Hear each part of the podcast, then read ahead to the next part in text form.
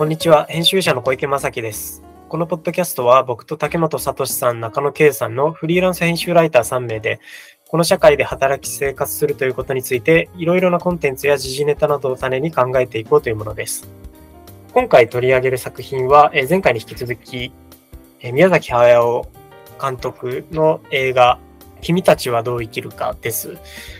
で、あの、まあ、本当はあの前回1回分ぐらいで話して終わりでいいかなって思ってたんですけど、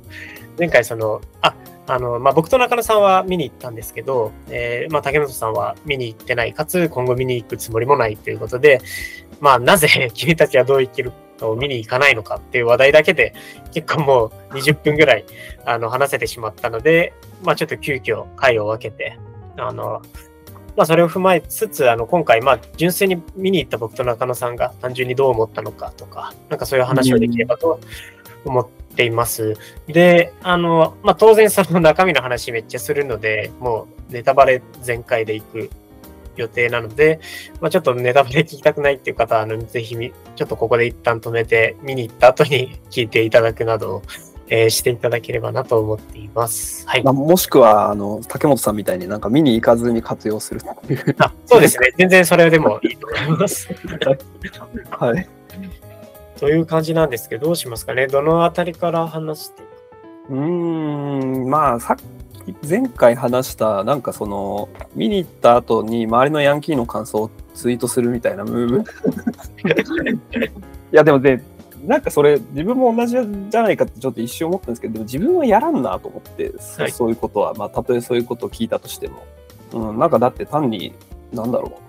う、宮崎駿鬱なのかなって、なんか、まあ、あの、割とこう、いい批評だとうん。まあ思うは思うけど、うん、むしろちょっと聞きたいですよね。なんでそう思ったのかとか、うん何を、何を求めて、その、今回映画見に来たのかとか、うん。そういうところは気になっ、が、むしろすごい気になってしまう。うん。なんで見に行くんだろうね。なんかやっぱ、やっぱり話題になっ SNS で話題になってるみたいなところもあるとは思うし、うんまあまあ、いわゆるだからマイルドヤンキー的なライフスタイルをとっている人でも、あれを見に行くっていうのは、まあ、その SNS とかの、えー影響もあるだろうし、まあ、あとは普通に子供の頃やっぱちゃんとジブジブリ好きそうで。見に行きたいなって思って見に行ったっていうのもあると思うし、トトロとか、それこそね、トトロとか好きとか、それ多いそういう人多いと思うし、だからまあ、まあでもそれ、そうそんな感じなんですかね。なんか推測でしかないけど。まあ、ね、で僕の推測でしかないですけど、まあなんか別にそんな普通に夏映画ジブリなんか流行ってるみたいな感じじゃないですか。そうだね。確かに。ワイルドスピードと似たような感じなのかな、そうそしたあら。そうなんじゃないですか。全然似ても似つかないけど、なんか。そうですね。ね。確かに結構ジブリ的まあちょっとずつ中身に入っていくと、あのちょっと軽めのとこからいくと、まあ、なんか僕思ったのは、あの、うん。そんな革新的じゃないところで思ったのは、まあ、ある種結構データベース的な見方ができるというか、その、各々が好きな、うん。モヒデのジブリの作品を重ねながら、うん。なんかそれを思い出しながら結構見れる作りにまずなってるなと。僕うんまあ、僕そんな結構ジ全然ジブリちょっとちゃんと見てなくて、あの、うんいけてるのもあるんですけど、まあ、まあ、ただ僕は結構世代的にもそうですし、あの、世代的にも合ってるのがあるかもしれないんですけど、まあ、千と千尋のか神隠しとかが多分一番見たジブリ映画で、あの、うんリアタイでも見ましたし、多分まあ、総計で言うとまあ10回までいかなくても、まあ、5、6回ぐらい多分見ていると思うんですけど、うんまあ、今回もう、まあ、そそれとの比較でめっちゃ、特に前半、前半。っていうか前半3分の2ぐらいは見ちゃって、あの、うん。で、なんかそのセットで初めて見た頃のこととかを思い出したりとかして、うん。自分の中のそのデータベースをと付き合わせるみたいな見方で見たんですけど、まあただ一方でその別にね、その当然その話の型的にはトトロっぽいところも当然ありますし、多分それ多分各宮崎駿の作品と、まあ、ちょっと魔女宅とかなんか耳を澄ませばとかとはちょっとあん、あ、でもそっか、あるか。そう。なので、まあ、うん宮崎駿の総決算ってこともあって、なんか各々が自分の思い出と付き合わせながら浸れるみたいな意味では、まあ、国民的作品として、なんか優れてんのかなっていうような気は。まあ、どうなんだろうね。総集編っっていう話ありますけど、総集編なのかなっていう気は、総集編を作ってるつもりはなかったんだだろうなとは。あそうですね。そのつもりではなかったと思うんですけど、うん結果的に結構そういう要素がうん。あったのかなっていうような気はしましたけど。うん、なんかその、僕が思うに、なんかホタルの墓、最初ホタルの墓的な展開がいきなり始まるじゃないですか。あそうですね。あなんかやっぱあの、まああれは、あれ、ホタルの墓高高畑勲でしたっけ？あそうですね、高畑勲。そうそうはいホタルの墓自体は高畑勲だと思うんだけど、なんかああいうその政治性と真正面からぶつかるみたいなそうですね。方向ではなくて、どちらかというと、その今回の君たちはどう生きるかは、なんか SNS 社会とどう向き合うかみたいな倍速視聴とか、なんかそういう社会とどう向き合うかみたいな話になっているので、あそうですね。なんかつまんなかったなっていうところはありますか、ああ、なるほど。社会とのなんか接点みたいなところがすごい表層的というか、はいはい。なんか日本の戦争責任とかなんかそういう話題になっていかないっていう、なんかまあそうですね。僕やっぱりそういう話すごい好きなんで、なんか全然真面目じゃないなっていう気はしてしまった。ああ、やっぱ倍速視聴し、この映画っていくつか、あの、ポイントがあるなと思ってちょっとメモしてみたんですけど、えっ、とですね、一個、まあ、これもツイートとかを見ていて面白いなと思ったんですが、えっ、と、弓を作るっていうシーンがあるんですよね。はいはい。竹本さん向けに、あの主人公の少年が、うん。あのまあ、基本的には戦前のその、えー、よん40 43、4 5年ぐらいの話なんですけど、舞台としては。あ、てか、そもそもだから竹松さん向けにざっくりあらすじあざっくりあらすじ。えっと、東京に住んでる少年が主人公で、あ、東京ですよね、多分。まあ、多分東京だと思うんだけど。あの昭和10年代ですかね。多分、えっと42年か3年が物語のスタートで、で、な空襲で、あの、空襲食らって、で、あの、お母さんが病院に勤めてて、お母さんが死んじゃうんですよ、空襲で。で、それで、その後1年ぐらいして、疎開して、それが44年ぐらいかなと思うんですけど、でなんかまあ、地方都市、地方都市っていうか、うん山間部のなんか、まあ里山みたいな、里山みたいなところに引っ越す、お父さんと一緒に引っ越すという感じで、で、なんかお屋敷なんですよ、すごい。すっごいお屋敷で、で、お父さんは、えっと、なんか、奥さんとそっくりな人と再婚しようとしている妹あ、でもそ、それでもほら、後で出てくる話だから。あそ そうそうそうそう。まあまあ、ちょっと、なんだろう。え、あれ結構僕うまいなと思うんですよ。思ったんですよ、その作劇としては。なんかお母さんとよく似ている人って話って最初は出てくるけど、で、まあ、それでお屋敷に、あの、その、人が住んでるお屋敷に行って、で、お父さんは兵器作ってるんですよね。こう、飛行機かなんか作ってるんですよね。で工場をその疎開先のところに作っていて、で、まあなんかあの、そのお屋敷の奥、森の奥になんか塔みたいなのがあって、で、あの、アオサギが現れて、あの、ポスターに出てくる、なんか、うんアオサギが現れて、で、なんか、あの、なんか喋るんですよ、そのアオサギが。で、塔の方に導いていったりとか、なんか、お母さんは本当は生きてるとか、なんかわけわかんないこと言って、その少年を惑わせると。で、その、えっ、と、再婚した、えーお父さんの奥さんも結構、あの、なかなかくせ者で、あの、少年のことを結構可愛がってくれる。でも少年はちょっとそのお母さんの面面影がありつつお母さんではないっていうのをすごい葛藤しているみたいな感じで、で、まあ、ある時お母さんがなんか、お母さんじゃないや、あの、再婚した女性が、あの、なんか森に入ってっちゃって、なんか行方不明になると。で、それで探しに行って、塔の中に入っていくと、塔の中は、あの、まあ、いわゆる別世界というか異世界、ファンタジー世界みたいになっていて、で、そこでまあ、ファンタジーの世界、後半半分ぐらいはファンタジーの世界の中で冒険を繰り広げていく、冒険なのかわかんないですけど、なんか、まあかなり、か。なり抽象的なダリみたいな世界なんですよ。でサルバサルバドール・ダリみたいな世界のシュールレアリスム的な世界なんですけど、そこで、まあなんか鳥がいっぱいす住んでる王国みたいなのがあって、で、その塔、現実世界にある塔を作ったのは、えっ、と、大おじさんらしいんですけど、その主主人公から見た。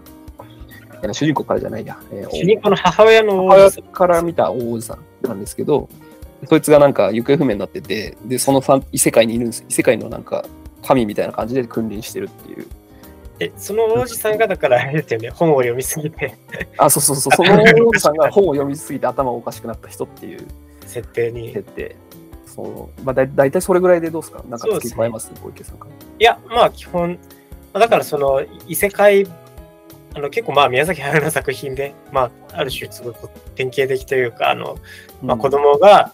その異世界の扉をどっかで見つけて、その異世界で冒険することによって、えー何かその現実世界の、まあ、問題を解決するみたいな話ですよね。うんまあ、箱庭ですよね。箱庭なんですよ。なんか、あのーいわゆるなんか、さつきとメイとかが接するような、なんか実際の現実世界の延長線上にある、なんか淡いのような空間っていうものではなくて、完全になんかこうバーチャルな箱庭、VR 空間みたいな感じなんですよね。うんそそこ自体が。どうどうなんですか？でも淡いか、でもあのアオサギとかは一応うん現実にいるし、あのおばあちゃんとかも、うんなんか完全にバーチャルってよりは連続性はあるような気がしましたけど。えっ、とね、それは確かにあるんだけど、なんかやっぱトトロっているんですよ。現実に。あ、まあそうですね。トトロに比べるとバーチャルですね、かなり。そうそうそう。あの、真っ黒クロスケもいるんですよ。そうですね。うんそうだ、そうだ、確かに。あの、わらわあわらわらっていうなんか真っ白白助みたいなやつが出てくるんですけど、うんいや、だから、たま、たまの方とか、なんか、武州、武州家境とか、それこそ行けば、真っ黒クロスケいるんで、ああ、うんはい平成たぬき合戦ポンポコのたぬきもいるん、いるん、はい。はいはい。いる、っていうか、いるって思った方が面白いと思ってるっていう感じ？まあ確かにそうですね。トトロと比べると、そうそうそう。自然の中にいる、あの、なんか、そういう、その、なんだろうね、ちょっと変わった動物とか、どうですか変わった存在とか、なんかそういうものなんですけど、あまあなんかは、まあ、その意味ではは箱庭っていうふうに。あ、そうですね。確かに確かに。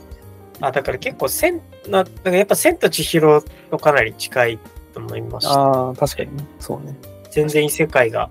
うんにま迷い込むみたいな意味では。しなんか、あの、ちょ、ちょっと若干どうでもいい話になりますけど、あの、うんうんなんか最初に行った時に、あの、先導してくれるお、おおばあ、えっと、おばあさんの若い子、ななんでしたっけ？名前が忘れちゃったな、えっと。なんかその異世界の先導役みたいな人が出てくるんですけど、最異世界に紛れ込んだ最初に。でもそれ、なんか千と千尋に全く同じようなややつが そういえばいたなみたいな。うんうんうんうんがあとあの、えっと、お母さんですよね。うんうんその、お母さん、若い頃のお母さんがその異世界の中にいるんですけどいるで、す。そうそうそう。し、で、まあ、ある種それとその、まあ、明示はされないですけど、ちょっと恋愛ではないですけど、何かその結ばれる、えっと、うんそそこそこにボーイミツガールがあるんですよ。あの、ねジブリ特有のボーイミツガール。は母と、母、若い頃の母に会うっていう、なんかバック、トゥザフューチャーのワンみたいな感じです。うん。そでそのあ、そうだ、き、キリコ、キリコですね。う。あの、うん、戦闘役は。で、きキリコはもう僕あの、千と千尋の、うんあの、なんか最初に、最初にめっちゃ、あ、姉御肌みたいなやついるじゃないですか。えっと、名前が出てこないな。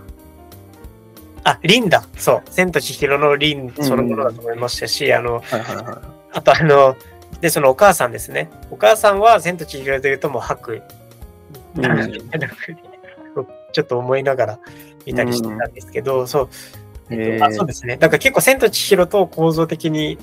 千と千尋の対話的な側面は僕、まあ僕が単に千と千尋に思い入れがあるからっていう説はあるんですけど、うんうん結構感じながらうん。うん。見たりはしていましたけど、そうね。うん。まあじゃあちょっと革新的なところに入っていくと、うん。まあ、僕は結まあちょっとすごい所感を言うと、僕はすごい、お願いえっと、面白かった、面白かったというか、まあやっぱすごい力作だなっていう、その、うん。のはまず感じたのと、あと結構主題的なところで言うと、うん。えっと、なんか好きか嫌いかはちょっとまだ僕も判断しきれてないんですけど、うん。まあ、特に結構僕らみたいな仕事をしてる人にとっては、結構重い、えまさにだから君たちはどう生きるかって問われてるような感じが僕はしたんですよね。宮崎駿っていう、まあ、戦後日本を代表する音大。からそういうのを問われてる感じが僕はして、その、うん、でまさにその異界の世界、その塔の中の世界っていうのが、うん、さっき頭本を読みすぎて頭おかしくなったみたいな話あったんですけど、うん、まさにだからそれ結構その、まあ、虚構の世界というか、本とか、まあちょっといろいろ言い方あると思うんですけど、虚構の世界とも言えるし、その、まあ、ある種本、教養のせ、教養の世界とも言えるかもしれないんですけど、うん、本を通じて入っていけるような虚構の世界。で、それはまあ、みたいな風に僕は、えー、結構受け取って、で、その世界に、うん、あの、で、その世界が結局、うん、塔のな塔の外の世界、現実の世界とどういう関係性にあるのかっていうか、その世界って必要なのかみたいな、なんかそういう、結構主題に僕は結構受け取ったんですよね。で、その、うん塔の中の世界は、そうだから、で、だからそのおじさん、本を読みすぎて頭をながおかしくなってしまったおじさんは、塔の中で、その、もう美しい、その、現世の、えー、なんか、現世のしがらみとか、あの、うん、醜さとかが一切ない美しい世界を作り上げようとしている。うん。まあそうですよね。そうなると、なんかすげえありがちな話だなっていう。そうですね。で、あの、していて、で、まあ結論から言うと、なんか最終的な話の結末としては、まあ、塔の中の世界を捨てるわけじゃない。あ、で、そう、だから塔の中では、その死んでしまったお母さんも、なんか、すごい自分の恋愛相手として出てくるみたいな、ボーイミツガールの対象として出てくるみたいな、まあ、そのまさにファンタジーの世界なんですけど、まあ、そこを、まあ、最終的には、ある種、捨てて現実の世界に戻っていく。まあ、つまりそういう。生きて帰りし物語ですよね。そうですね。つまり結構その、そういう、だからアニメの中の世界と言ってもいいのかもしれないですけど、宮崎駿にとっては、そういうだから本とかアニメとかの中の世界っていうのは、まあ確かに美しいものを描けるのかもしれないけど、結局やっぱ現実ちゃんと生きなきゃダメじゃんみたいな、あの、結論に僕は結構感じて、あの、で、それはなんかちょっとどうなんだろうっていうか、あの、っていうのも最初は思ったんですけど、あのうん、ただ結構やっぱりその、なんでしょう。そうですね。だからその虚構の中の世界っていうものにずっとね、戦後日本を通して対峙してきた宮崎駿がそれを、その結論にたどり着くことの、まあ、重さみたいなのは結構僕は感じましたし、あとその感じたんですっていうのと、あと僕が結構やっぱ最終的に一個すごい考えさせられたのは、あの、あいつ、えっと、なんかバディみたいなのができるんですよ。あの、あそのアオサギ。アオサギ。うん、に導き入れてくれるアオサギが、なんかその外の世界ではすごいかっこいい、よくて美しいアオサギなんですけど、なんかその異界の中では、なんかそのおっさん、すごい醜いおっさん、醜くてなんか人間らしいおっさんで、しかも、これ後から全然気づかなかったんですけど、ね、声がまさかの菅田将暉っていう、本当菅田将暉菅田将暉なんだ、あれ、すごいね。すごいね。素晴らしいですよね。うん、全然、その、もう本当名演なんですけど。素晴らね。うん、で、あの、で、そう、で、あの、だから、大崎って結局その、まあ、外の世界では、なんかある意味社会化されてるというか、あの美しい鳥としてなんか役割を全うしてるんだけど中では結構そのまあすごい醜い、醜くて人間らしい存在として出てくるんですけど、ただなんか結局その、あのアオサギっていう友達になったっていう形で現世に戻ってくるわけですけど、主人公は。戻ってくるんですけど、うん、なんかそれがその、なんだろう、そういう外の世界の、まあ、上っ面だけの美しさではない、そういう、えー、虚構の世界の中でこそ見える、えー、なんか人間らしさとか、なんかに、本当の人間らしさみたいな、見にくいかもしれないけれど、宿るそこ人間らしさみたいなものを手にすることで、まあ、主人公がちょっとその、うん。その虚構の世界に行く前よりは、ちょっと何か、まあ、それで意味ではビルデビルディングスロマンっぽいのかもしれないですけど、まあ、成長するみたいな意味では、ああ、なるほどね。そのフィクションとか VR 的な空間を通して、なんか成長してるみたいな。そうですね。そ非日常なんかの空間。うん。うん。なんかまあ、あなんか広く捉えると、そう、例えば僕らが作ってるような本とか、そういうテキストとか、なんかそういうものってなんどういう意味があるんだろうみたいなことを、すごい僕的には結構考え、で、まあ本当まだ全然見たばっかりなんで、考えはまとまってないんですけど、させられるという意味では、それなりに僕は結構感じ、受け取るものがあった作品かなとはうんうんうんうん。ちょっとすみません、バーって喋っちゃったんですけど、まあ、あんままとまってないところではあるんですが。はいじゃあ僕も行きますね。お願いしまえっす。となんかあの周辺環境の話が気になったって、えっと、作品のさ内容以前に、はい。えっと、まずその君たちはどう生きるかは、おそらく今後考察 YouTuber 動画が大量に溢れ返るでしょでしょうね。う。うん。ものすごい量になると思います、これは。情報量が、うん情報量だ多分そのうん考察しがいのあるというか、考察中大量に湧くっていうことは間違いない。枠でしょうね。で、なんか僕はこれはなんかある意味ちょっとプラスに評価すべきかなと思うのは、はい。エヴァンゲリオンって、新世紀エヴァンゲリオンって、うんはい。ここれもやっぱ考察を大量に生んだんですけど、はい。基本的に庵野秀明って別になんか適当なんですよ。なんか物事の引用とか。なんか表表面的ななんかそれっぽい要素をいっぱい付け足して、なんか考察中をこう生むだけのためだけにいろんな設定をこう入れ込んでるだけなんで、うんうん庵野秀明作品って、えっと僕からしたら考察しても何の意味もないんですよ。あの特にあの本人が何か意味を込めてるわけではないので、あのまあそこには意味ないんですが、多分宮崎駿のこの君たちはどう生きるかに関しては、一応何何何らか何らかの思想みたいなのは入ってるから、ああ、まあそうですね。この考察集が湧いたとしても、なんかそれはなんかみんなが考えることには多分意味があるはず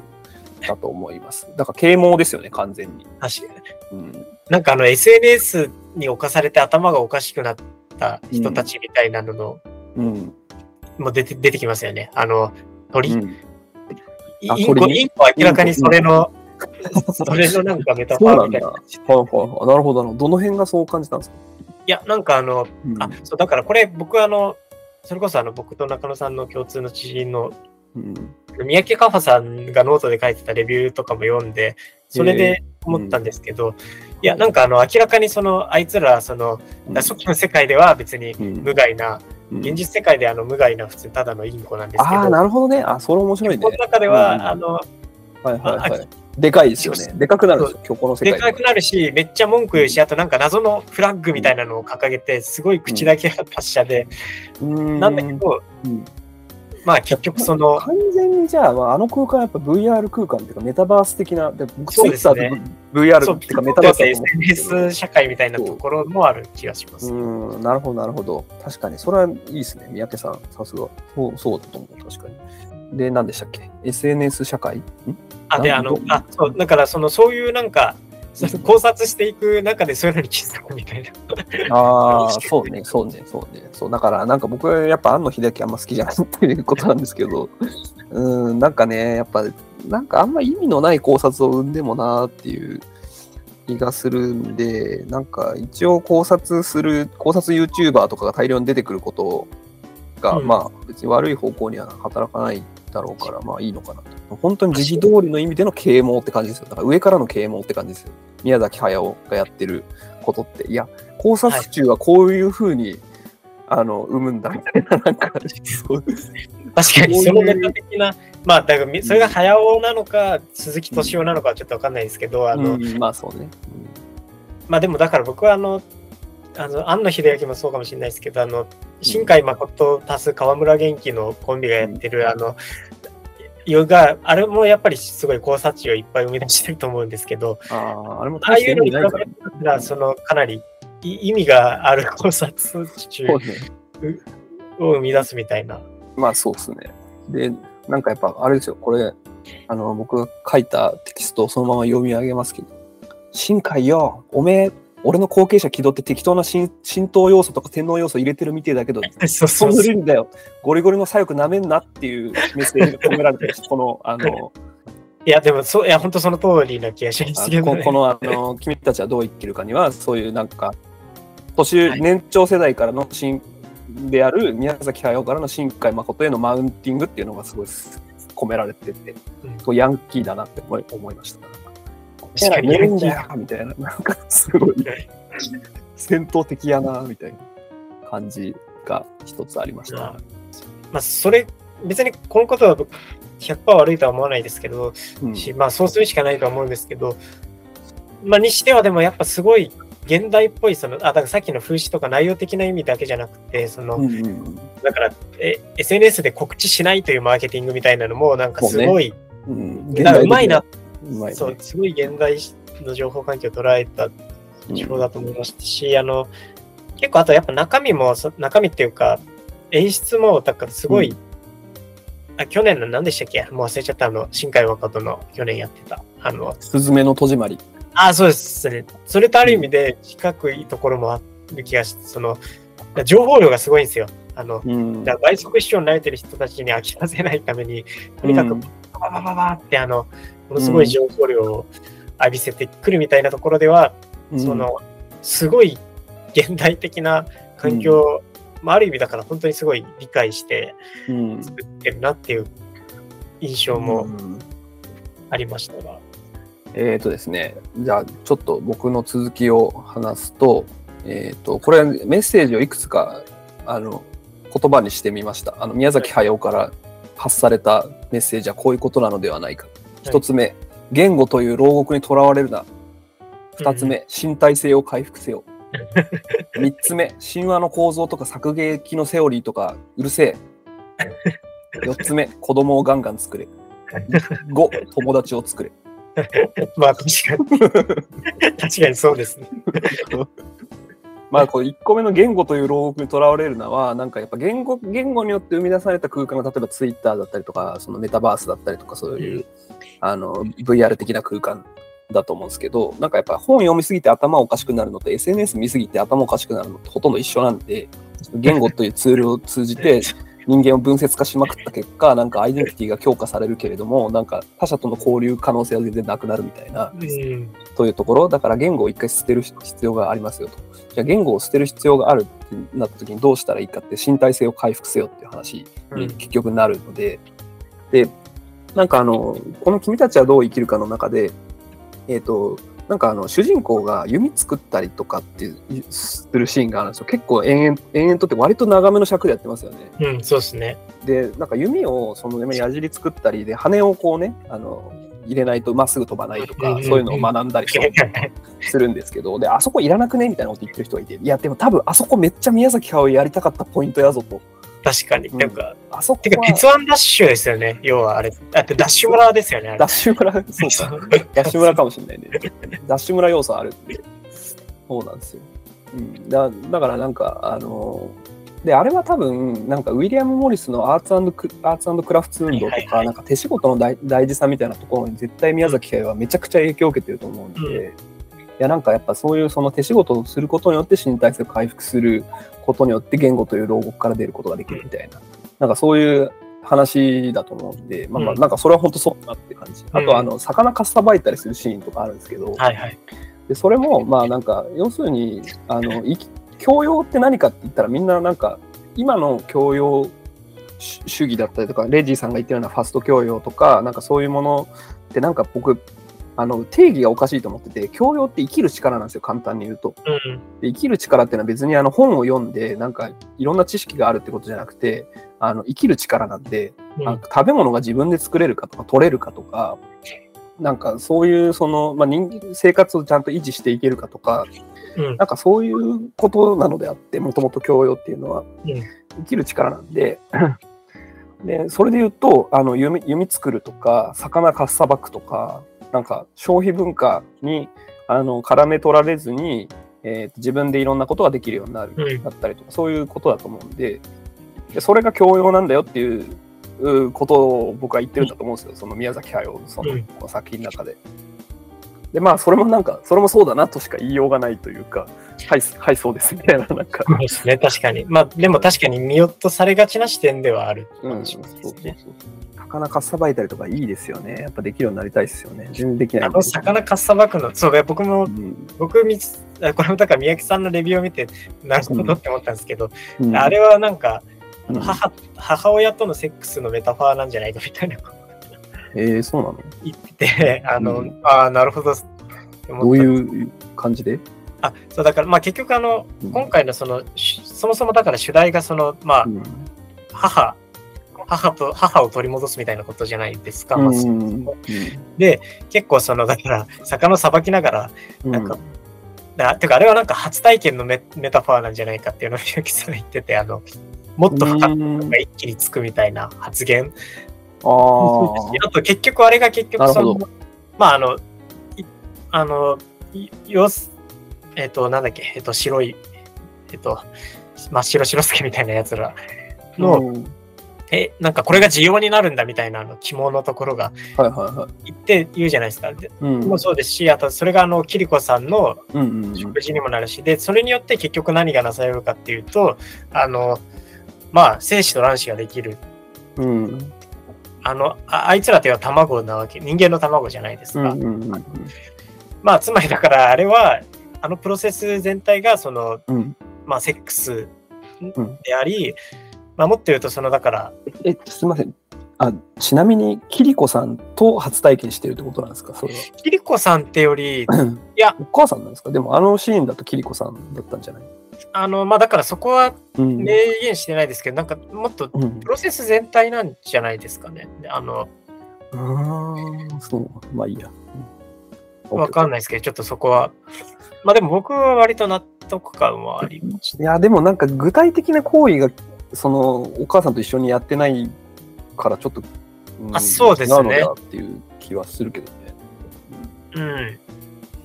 まあ、なんか、なんか筆下ろしみたいな感じだったら、まあ、なんなんかすげえわかるっていう。まあ、だからそのニュアンスがあったってことなんじゃないですかね。あの、だからキリコさんに教えてもらって、魚をさばくっていうのがちょっと筆下ろし感があったみたいな。うん、そうね。筆下ろし感あるよね。まあいいや、ちょっとそれはちょっと若干脱線しましたけど。まあでも、確かに、た確かに今、でも中野さんに言われて僕も、はいダッシュ村なんかあったっていうのは思いました。いや、そうだと思うよ、本当に。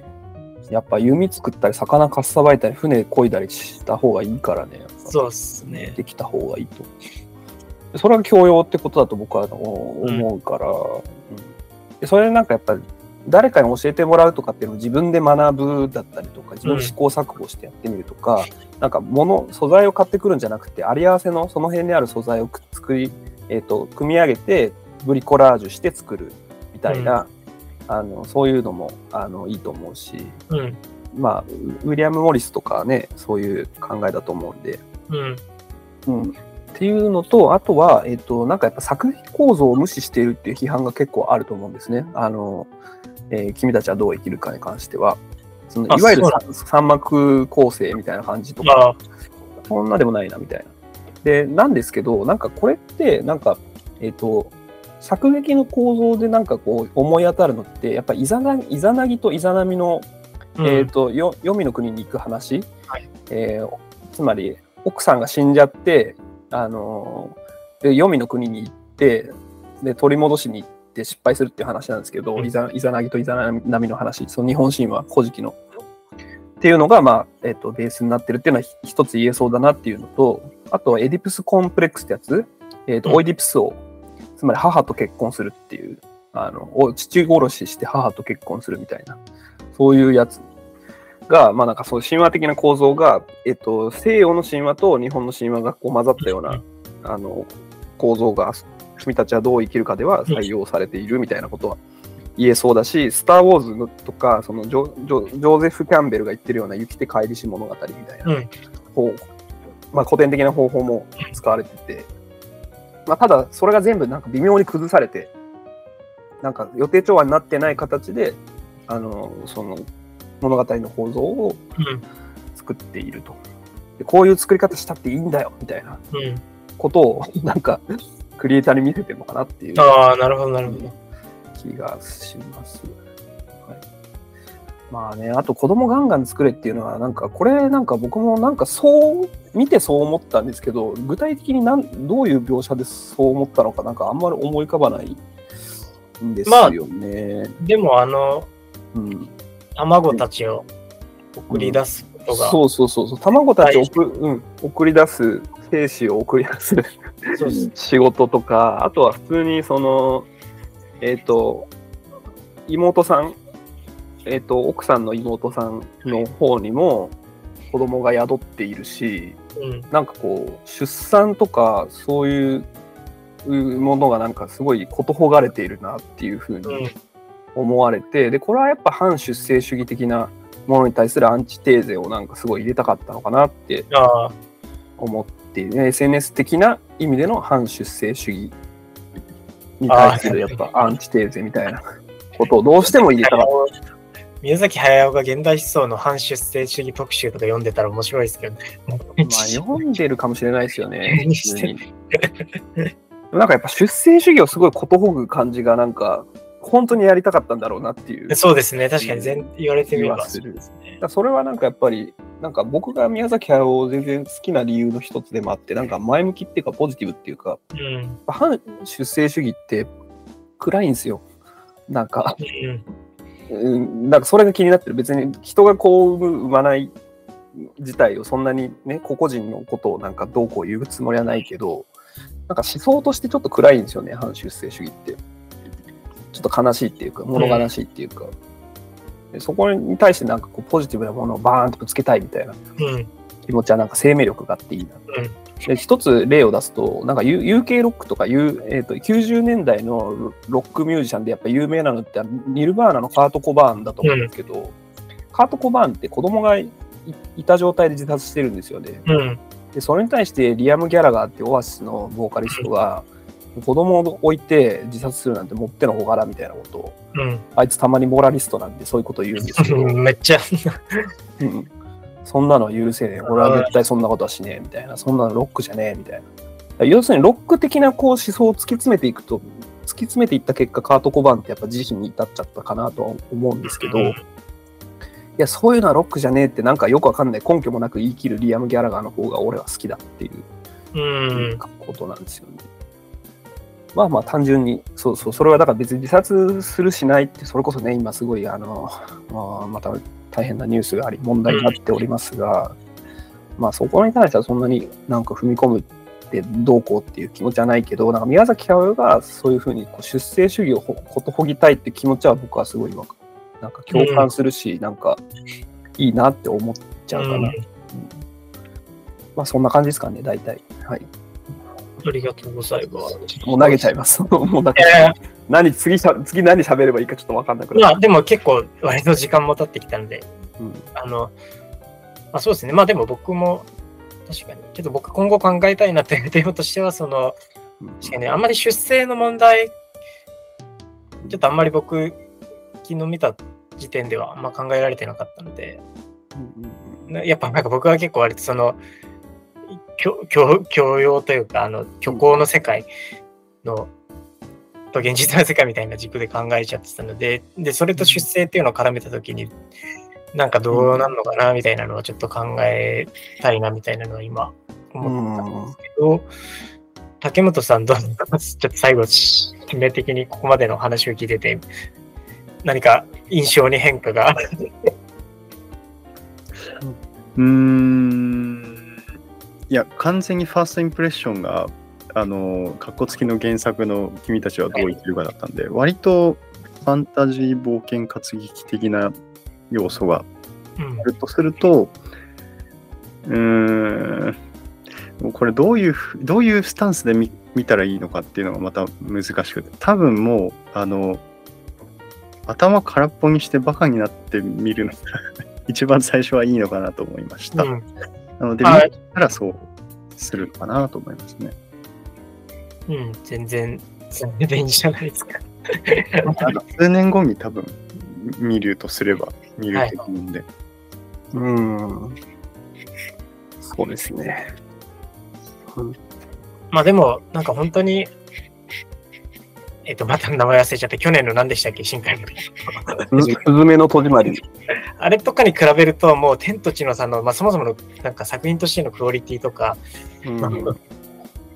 だったので、まあ見て損はしない僕は作品かなとは、まあその、ね、好きか嫌いかはまた置いてる。そうですね。うん、なんか、SNS でなんか煽られて、えーつい見に行ってしまいましたが、まあ、そんなに悪くもなかったんで、そんな損した気はしないのかな。うん。うんそれはすごいことだと思いますよ。うんただなんか、何かインスパイアを受けたかっていうと、正直あんまり受けてなくて、まあその、知ってるかなみたいな、だからまあそれはそうだなみたいな、なんか、感じのことがまあ多い。でもなんかなんでそんな出生主義をことほぎたいのかみたいなのはなんか気になるっていうか、宮崎駿がそういう話って今まで書いてたのかな？なんかあったっけ？出生主義関連のものって。意外とあんまないかもしんないね。確かにあんまり、まあ僕も全然全部見てるわけじゃないんだけど、かぐや姫とかじゃないですか？ああ、なるほど。でもあれは高畑勲だから、あれかもしれない。そうか。うん。まあそんなところですかね、一旦で、まあ本当、まだ全然、今この収録時点で公開3日目とかで、なんで、うんまあでもすごい混んでましたね。混んでましたね、本当に。日本よ、これが日本だって感じの客層だったしね。うん、それが、まあでもいい意味でごちゃ混ぜ感っていうか、本当うんオール、オールジャンルって感じでした。うん。混んでたらやっぱり行きたくないかも。そんなちょっとずらす、え、多分どうせ長くやるんで、多分。うんまあ、レイトショーで僕は見ましたけどあね。そうですよね。まあだ夜見れば混比較的まとめ、まとめはそんなにないか。という形まで、とまあ、め、まあいいんじゃないですか。別に見ても見なくても。まあでも見てもそんなに損はしないから、まあ別に見に行ってもいいと思う思うかなって感じですかね。うん。そうですね、今、ただ、いや、まあ、そうだな、やっぱ戦後民主主義との向き合いみたいなのが、なんかやっぱ微妙になんかこう、ぬるいなっていう、うんテーマ性としてはかなり、途中からかなり後退するんで、政治性は本当に薄かったかもしれない。まあでもだから結局いろんなとこでこれ確か多分言われてるんですけど、まあ、うん。あの、だから主人公は今回は完全に早尾なんですよね。そのあ僕はかなり実存的な多分作品ではあって、あ。うん。